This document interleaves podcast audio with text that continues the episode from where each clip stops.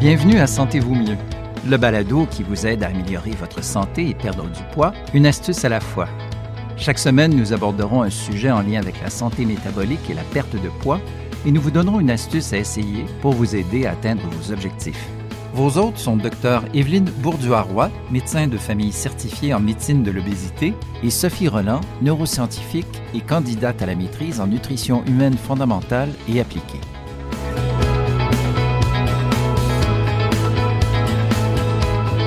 Bonjour tout le monde! Bonjour!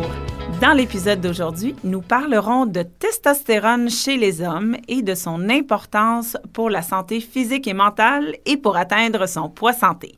En particulier, nous discuterons de la différence entre l'andropause et le syndrome de déficience en testostérone, du lien avec les maladies chroniques liées au style de vie, dont l'obésité et le diabète de type 2, les symptômes fréquents et les traitements possibles.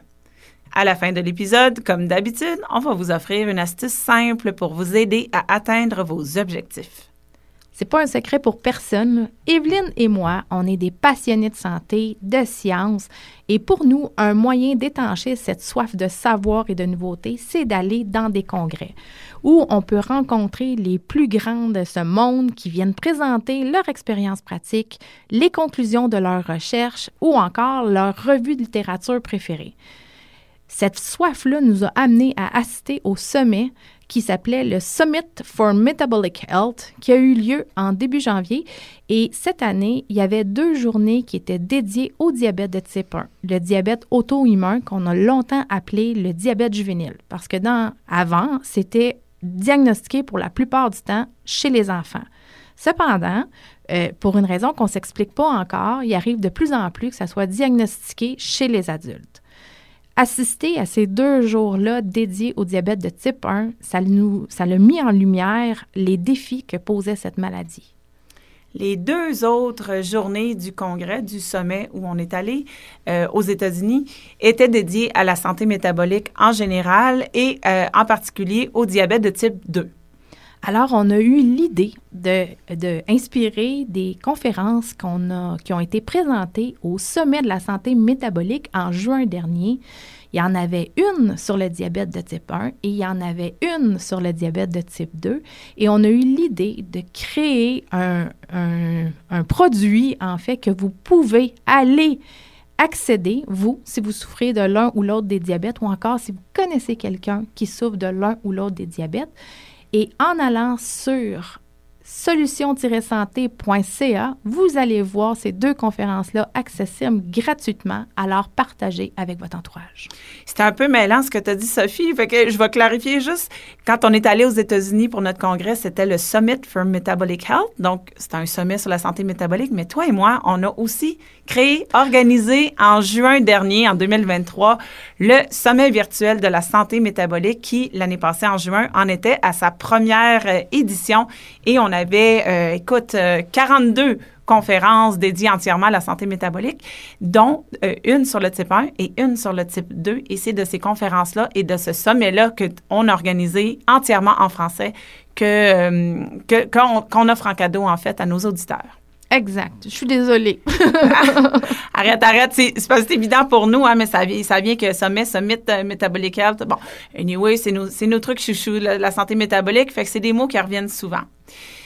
Là, on parle de testostérone euh, aujourd'hui. Évidemment, euh, aujourd'hui, cet épisode se concentre sur euh, la testostérone du point de vue des hommes. Et moi, je fais de la santé métabolique en, clinique, mais je fais aussi de l'hormonothérapie.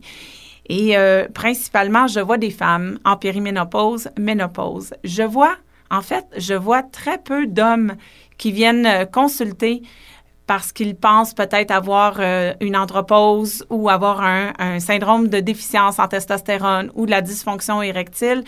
C'est quelque chose euh, qui est un peu encore tabou, je pense, qui est dur à, à, vivre et à, en parler et à aborder avec un professionnel de, la santé quand on est un homme qui fait face à ces enjeux-là ou à ces défis-là.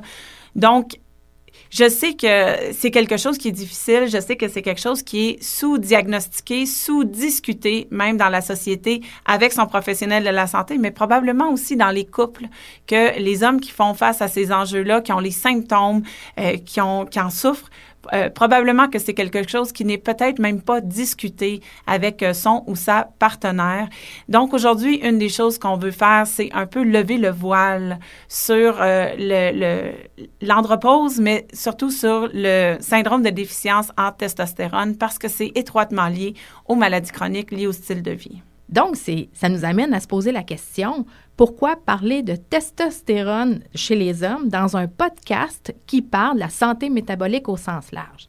Bien, il faut savoir que la, la, prévalence du diabète ou encore du syndrome métabolique s'accroît parallèlement à l'augmentation de l'indice de masse corporelle ou encore l'IMC, et que chez l'homme adulte, plus l'IMC augmente et plus le taux de testostérone plasmatique a tendance à baisser. C'est donc, autrement dit, plus un homme pèse lourd, plus il prend du poids. C'est ça que ça veut dire, en hein, augmentation de l'IMC, plus un homme prend du poids, plus son taux de testostérone va baisser. Oui. C'est aussi connu que les hommes adultes avec un syndrome métabolique ont des taux de testostérone plasmatique total et des taux de testostérone libre significativement inférieurs. Oui, même chose chez les hommes qui ont un diabète de type 2. C'est connu que leurs taux de testostérone sont significativement plus bas, même après un ajustement pour des facteurs confondants dans les études. Bref, de nombreuses études ont mis en évidence chez l'homme adulte un lien indiscutable entre l'abaissement des taux de testostérone plasmatique et le syndrome d'insulinorésistance ou de résistance à l'insuline. La résistance à l'insuline et le faible taux de testostérone sont euh, par ailleurs impliqués dans la physiopathologie de plusieurs facteurs de risque vasculaire. On parle d'hypertension artérielle, de troubles de l'équilibre euh, glycémique, de dyslipidémie, etc. Chez l'homme de plus de 65 ans, un abaissement du taux de testostérone plasmatique est significativement associé à un risque accru d'accident vasculaire cérébral, donc AVC, ou de décès de cause cardiovasculaire. En l'absence de contre-indication, la compensation d'un déficit confirmé en testostérone chez le patient obèse ayant un profil de syndrome métabolique ou de diabète de type 2 pourrait apporter des bénéfices métaboliques et des bénéfices cardiovasculaires. Vérifier s'il y a un déficit en testostérone chez les hommes fait partie des lignes directrices de sociétés savantes d'obésité comme par exemple la Obesity Medicine Association aux États-Unis. Les sociétés savantes de diabète savent que c'est une complication fréquente et bien connue du diabète de type 2 que d'avoir un syndrome de déficit en testostérone. En effet, les études sur la dysfonction érectile suggèrent que sa prévalence chez les hommes diabétiques varie de 35 à 75% contre 26% dans la population générale. Le début de la dysfonction érectile survient également 10 à 15 ans plus tôt chez les hommes diabétiques que chez les hommes sans diabète. Donc, vérifier s'il y a un déficit en testostérone chez les hommes fait partie de l'investigation adéquate de la dysfonction érectile. Donc, voyons d'abord d'où vient la testostérone et à quoi elle sert. La testostérone, c'est une hormone stéroïdienne qui appartient à la classe des androgènes, qui sont des hormones sexuelles masculines. Et, euh, la, testostérone est produite principalement dans les testicules chez les hommes et en quantité moindre dans les ovaires chez les femmes. Bien que la testostérone soit souvent associée aux hommes, elle est également présente chez les femmes, mais à des niveaux beaucoup plus bas.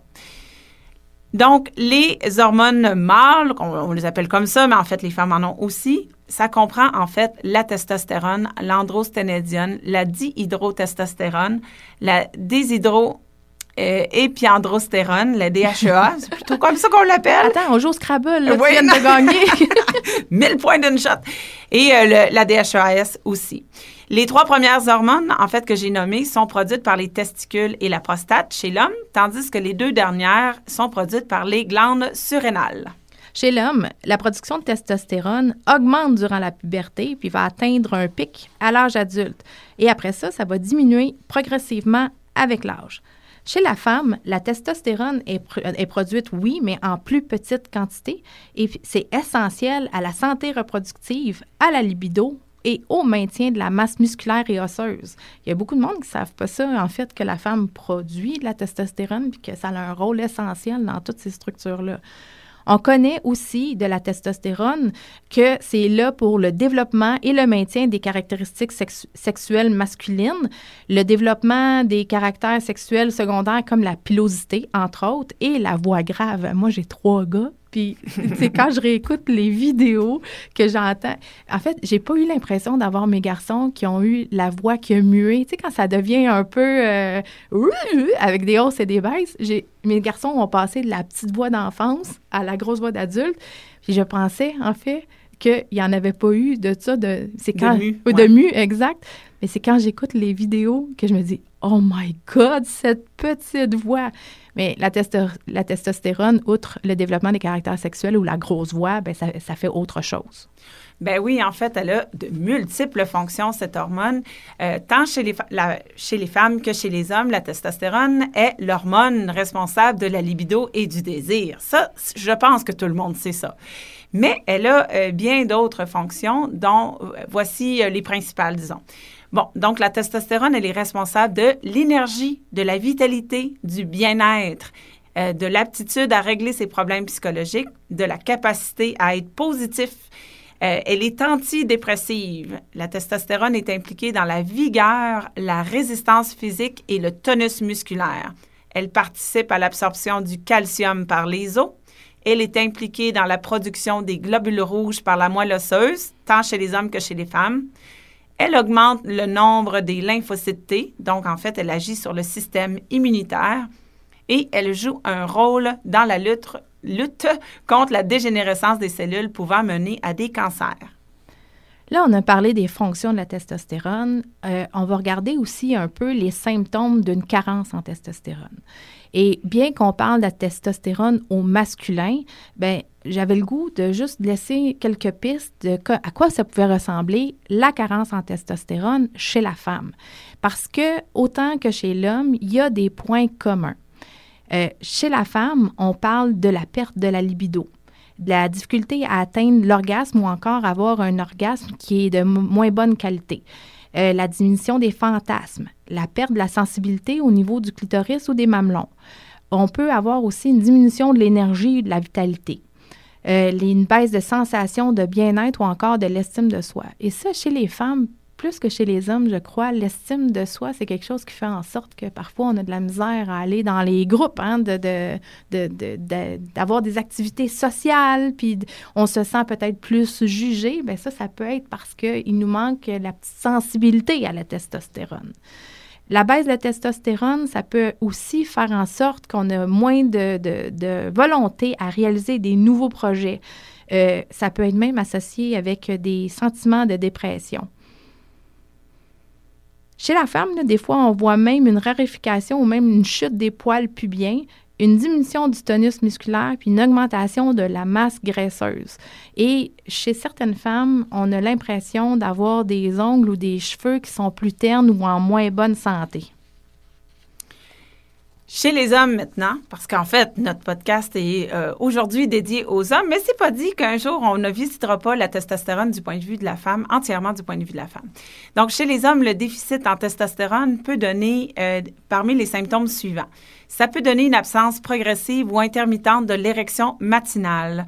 Ça peut donner de la dysfonction érectile plus fréquente, une diminution du volume des testicules, une barbe qui pousse moins, une diminution du désir, une diminution des fantasmes, une perte d'énergie dans l'ensemble qui va être plus prononcée chez les hommes. Donc, en fait, tous les symptômes que tu as nommés chez la femme, on les retrouve chez l'homme, mais en plus avec ceux que je viens de nommer. Maintenant, si on parle d'andropause et de syndrome de déficience en testostérone, le SDT. En vieillissant, Je t'interromps? oui, Y a-tu un autre nom? En fait, euh, moi, tu vois, le syndrome de déficience en testostérone, euh, j'avais jamais entendu ça autre quand on a préparé notre podcast. Mais y a-tu d'autres façons d'appeler ça? Est-ce que les gens auraient pu en entendre parler sous un autre nom? Oui, tu as bien raison. En fait, euh, il y a eu plusieurs noms qui ont été proposés pour parler de, de, de ce problème-là, disons. Euh, on a proposé hypogonadisme secondaire. Euh, hypogonadisme, les gonades étant euh, les, les, glandes sexuelles. Dans le fond, on parle de testicules ici. Donc, euh, une, une hypofonction des, des testicules qui fabriquent la testostérone. Secondaire dans le sens de on n'est pas né avec ça, c'est acquis plus tard dans la vie. Euh, moi, je l'utilise ce terme-là encore, mais comme tu dis, en faisant des recherches, on s'est rendu compte que bon, c'était peut-être un vieux terme et donc je suis plus à jour dans ma terminologie, donc je me update, voilà.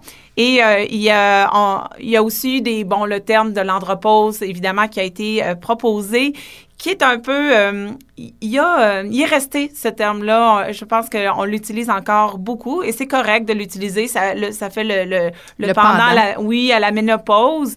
Toutefois, c'est pas tout à fait un terme euh, vrai dans le sens où la ménopause, c'est vraiment un arrêt plutôt brusque et brutal, euh, complet de, la production des, hormones, entre autres estrogènes et progestérone, tandis que chez les hommes, on n'assiste pas à un, arrêt brusque et brutal de la production de testostérone, on, assiste plutôt à un déclin lent et progressif euh, au fil des années, au fil des décennies. Donc, c'est pas tout à fait pareil, mais euh, écoute, c'est mieux que le premier terme qui avait été proposé, qui était euh, genre euh, l'homme vieillissant, le aging male, que ça s'appelait dans la littérature.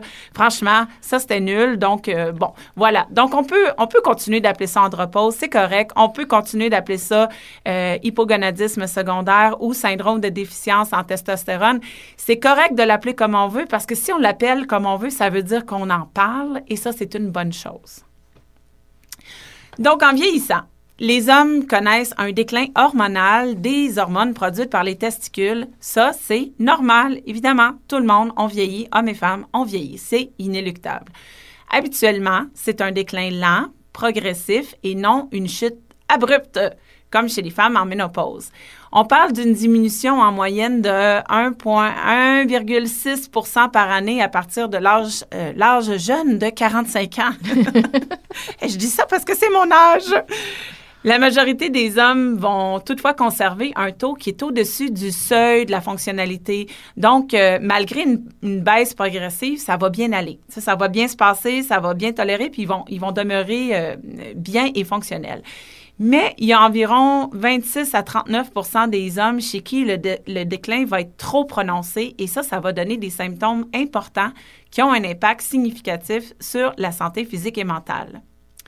Le problème chez les hommes en surpoids ou avec un syndrome métabolique ou un diabète de type 2, c'est qu'il ne s'agit pas nécessairement d'un déclin qui est associé à l'âge, mais plutôt un réel déficit qui peut s'installer 10 à 15 ans avant l'âge moyen de l'andropause et qui peut affecter 35 à 75% des hommes.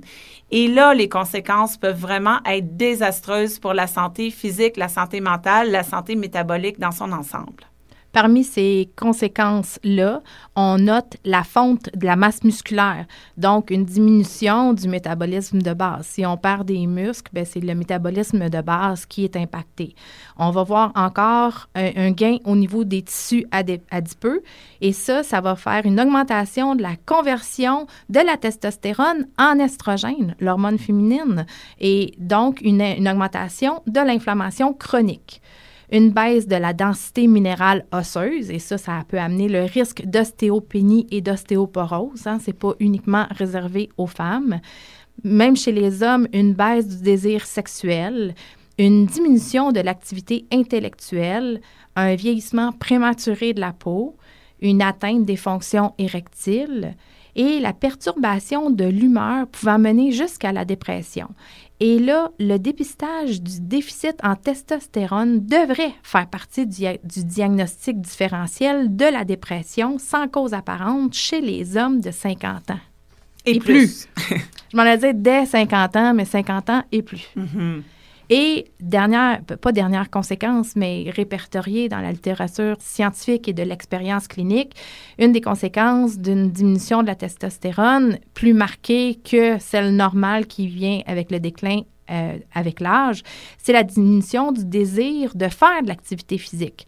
Donc, ce que ça peut faire ou ça peut causer, c'est une augmentation de la sédentarité, une augmentation de la résistance à l'insuline, une diminution de la gestion des glycémies par les récepteurs GLUT qui sont dans les muscles, qui sont des forts consommateurs du glucose en circulation. Donc là, on peut voir un cercle vicieux qui s'installe dans le fond. Hein? Fait que ça, euh, c'est dangereux. On s'en va pas dans la bonne direction du point de vue de la santé métabolique. Oui, le cercle vicieux, c'est que le syndrome métabolique, l'obésité, le diabète de type 2, euh, tout, ensemble ou séparément, peuvent mener à l'hypogonadisme secondaire. Et quand on a l'hypo, quand une personne est, a ce diagnostic-là, ça augmente la mauvaise gestion des glycémies, la résistance à l'insuline, la prise de poids. Fait ça, on tourne en rond. Là. On tourne en rond et on s'en va pas dans le... En fait, c'est une spirale infernale qui peut s'installer. C'est un, cercle vicieux euh, qui ne mènera pas à de bonnes choses. Les symptômes de l'andropause et du syndrome de déficience en testostérone ils sont très semblables à ceux de la ménopause. C'est pas pour rien que les femmes qui consultent pour leur ménopause, une fois soulagées de leurs symptômes, nous amènent souvent leur conjoint. C'est rare qu'un homme vienne par lui-même euh, me consulter, ou en tout cas, peut-être que c'est moi, mais c'est rare que les hommes viennent me consulter. Mais c'est pas rare que les conjointes trimballent de force, de force. leur conjoint. Euh, typiquement, le pauvre conjoint, il est tapis dans le coin puis il dit rien. C'est la femme qui m'explique son cas. Euh, comme la testostérone agit sur tous les organes, parce que tous les organes du corps de l'homme sont munis de récepteurs à la testostérone, ben les symptômes vont être extrêmement variés. Ça va être des symptômes autant physiques que psychologiques. Fait que du point de vue psychologique, quand on parle d'andropause et ou de syndrome de déficience en testostérone, on peut avoir un état dépressif, de l'agressivité, de l'instabilité émotionnelle, une diminution du désir, une sensation de vieillissement. Ah, je me sens vieux. Une perte d'intérêt au travail, une crainte de ne plus plaire et l'impression d'être rendu au bout de tout. OK.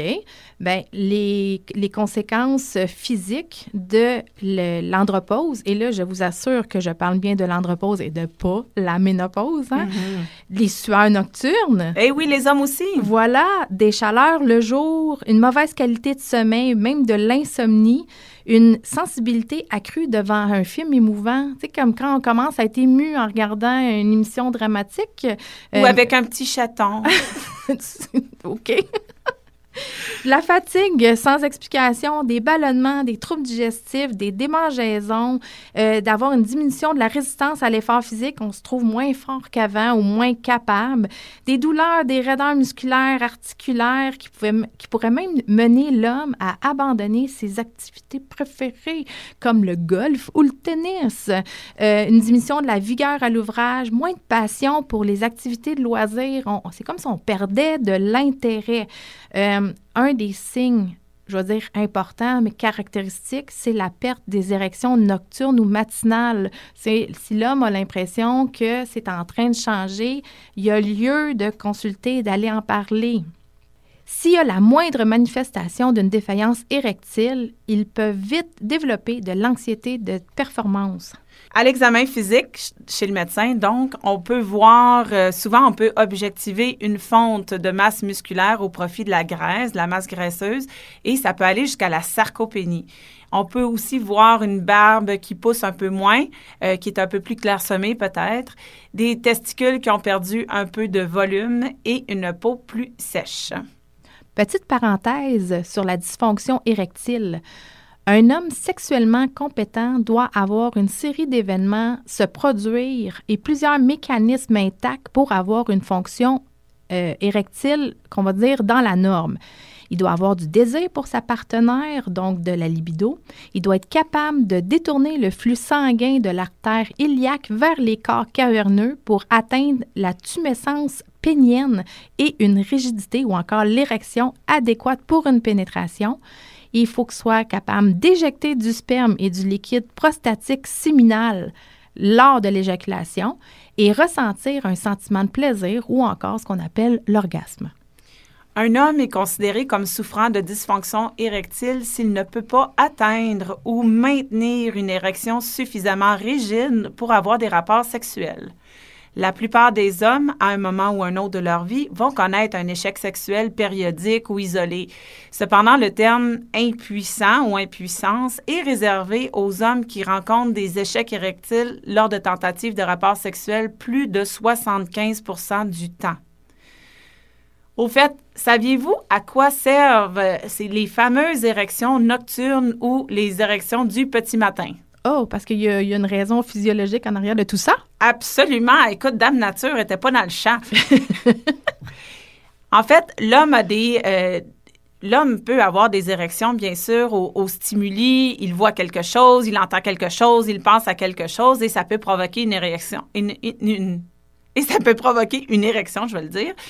Mais il y a aussi des érections, en fait, euh, qui sont euh, involontaires, complètement involontaires, parfois même dans le sommeil ou en se levant le matin, qui peuvent interférer aussi avec euh, l'envie d'uriner du matin.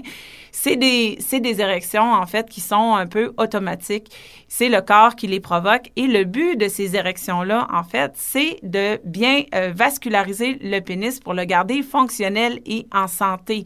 Donc, c'est un peu comme si le, corps faisait une petite maintenance, là, puis s'assurait que euh, toute la mécanique, toute la vascularisation, toutes les structures sont en bonne ordre.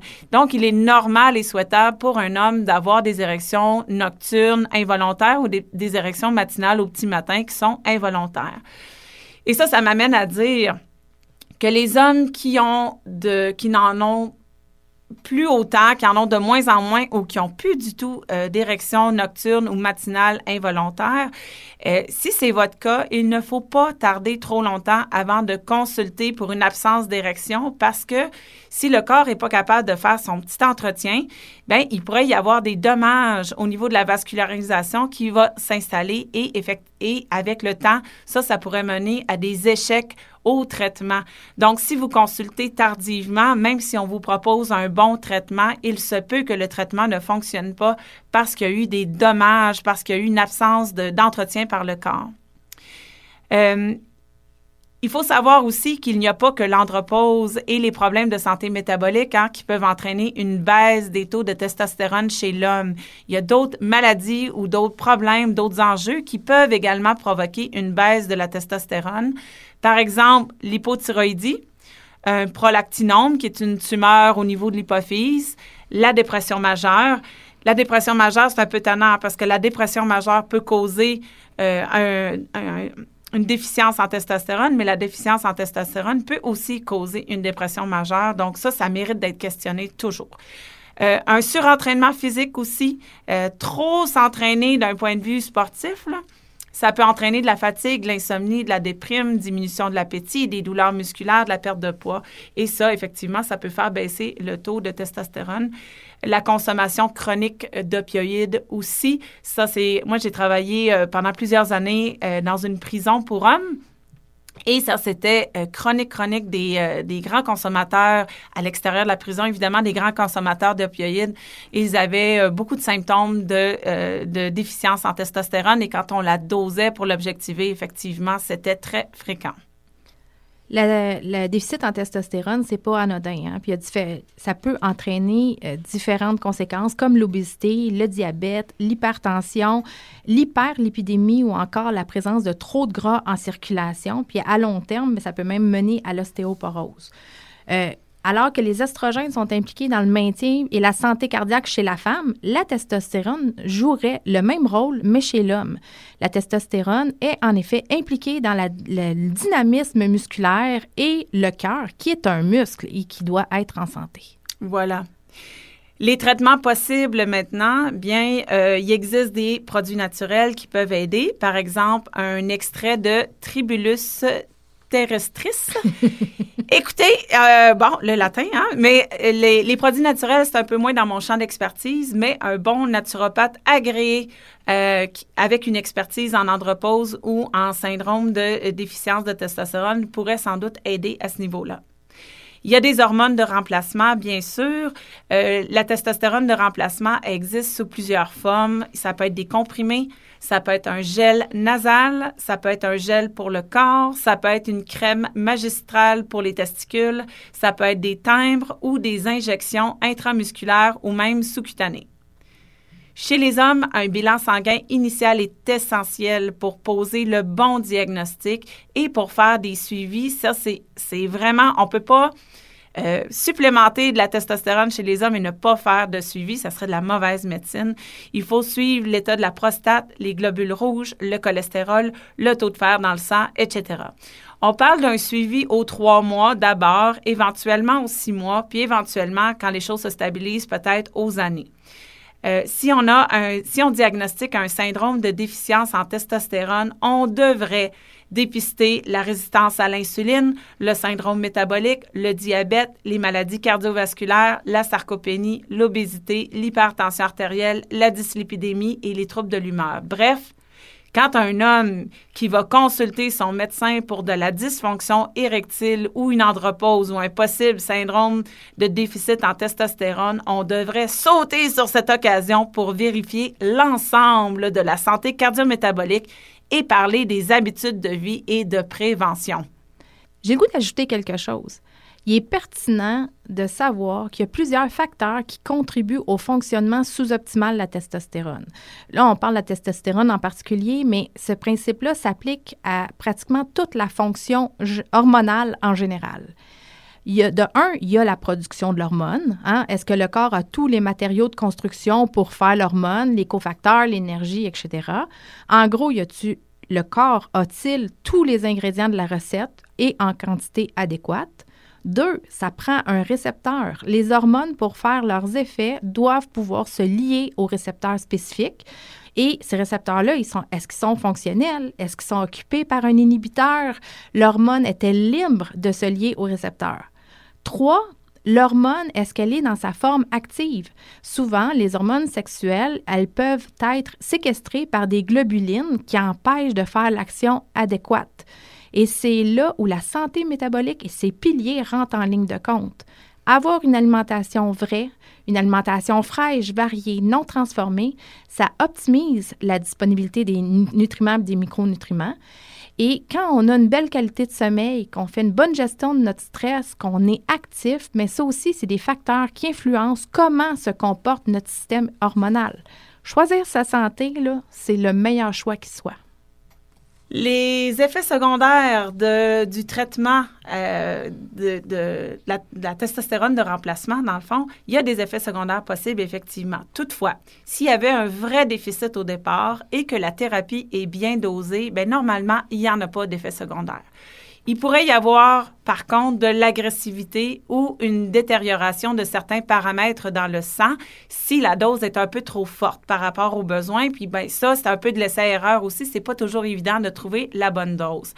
Euh, attention, la, thérapie de remplacement avec la testostérone diminue énormément la fertilité. Donc, chez les, hommes, les jeunes hommes, ça a le besoin d'être discuté et ça peut diminuer le volume des testicules. La testostérone ne donne pas le cancer de la prostate, pas plus que les estrogènes et la progestérone donnent le cancer du sein chez la femme. L'astuce du jour, hein? on est rendu là. Puisque la musculation ou encore l'entraînement en résistance peut augmenter la relâche de testostérone et puisque les squats et les push-ups, je vous ai pas trouvé de traduction élégante, fait que je, fais référence à l'image mentale qu'on a, c'est des façons efficaces de muscler les plus grands groupes musculaires. Cette semaine, je vous invite à chaque jour, hommes et femmes, à trouver un moment opportun pour faire un certain nombre. Je dis un certain nombre parce qu'on n'a pas toutes les mêmes capacités physiques et les mêmes restrictions, là. mais je vous invite à faire des squats et des push-ups dans un nombre suffisant qui est en fonction de votre tolérance musculaire et d'augmenter d'une répétition à tous les deux jours. Ça, ça c'est faisable, ça? Donc, admettons, euh, lundi, je fais 10 push-ups et mardi... T'es bonne? Quand même, quand même. Non, non, je m'entraîne depuis longtemps. Donc, admettons, lundi, je fais 10 push-ups. Mardi, j'en fais 11. Mais non, à tous les deux jours. À tous les deux jours, excuse, j'écoutais pas. À- Donc, mardi, mercredi, genre, voilà, on y arrive. En fait, c'est de voir une progression. euh, par exemple, des squats. Oui. Je suis capable d'en faire 25, 30. Ben, dans deux jours, j'augmente de un. Puis si on suit ce rythme-là, à la fin de l'année, là, on est rendu des bêtes de muscles. là. Et des bêtes de testostérone. Wow. Voilà. Ah, euh, OK, on est rendu au message clé. Donc, la testostérone est une hormone très importante chez l'homme et un déficit en testostérone a des impacts sur l'ensemble de la santé physique et mentale. Les hommes ayant des maladies chroniques liées au style de vie sont beaucoup plus à risque de développer un syndrome de déficience en testostérone, beaucoup plus jeunes d'ailleurs, et cela entraîne ensuite un cercle vicieux de prise de poids, d'augmentation de, la masse graisseuse, diminution de la masse musculaire, diminution de l'envie de bouger, diminution de l'humeur, et ça entraîne un cercle vicieux qui va progresser de plus en plus dans les maladies chroniques. euh, liées au style de vie, mais qui, qui va amener une détérioration globale de la santé physique et mentale. S'il y a de la dysfonction érectile, en particulier une absence intermittente et progressive des érections matinales, il faut consulter non seulement pour éviter une perte de l'intégrité des structures et de la vascularisation du pénis, mais aussi parce que ça, c'est possiblement un signe avant-coureur de maladies cardiovasculaires. On vous rappelle que si vous avez reçu un diagnostic de diabète de type 1 ou de type 2, ou encore si vous avez quelqu'un dans votre entourage qui a reçu ce diagnostic, offrez-lui ou offrez-vous les conférences qui viennent du sommet de la santé métabolique qu'on a organisé, Evelyne et moi, en juin dernier. C'est disponible sur solution au pluriel-santé.ca et ça, c'est gratuit, accessible à vous. Partagez l'information et c'est un cadeau qui vaut son pesant d'or. C'est tout pour cette semaine. Nous vous donnons rendez-vous la semaine prochaine pour un tout nouvel épisode de Sentez-vous mieux. Bye tout le monde!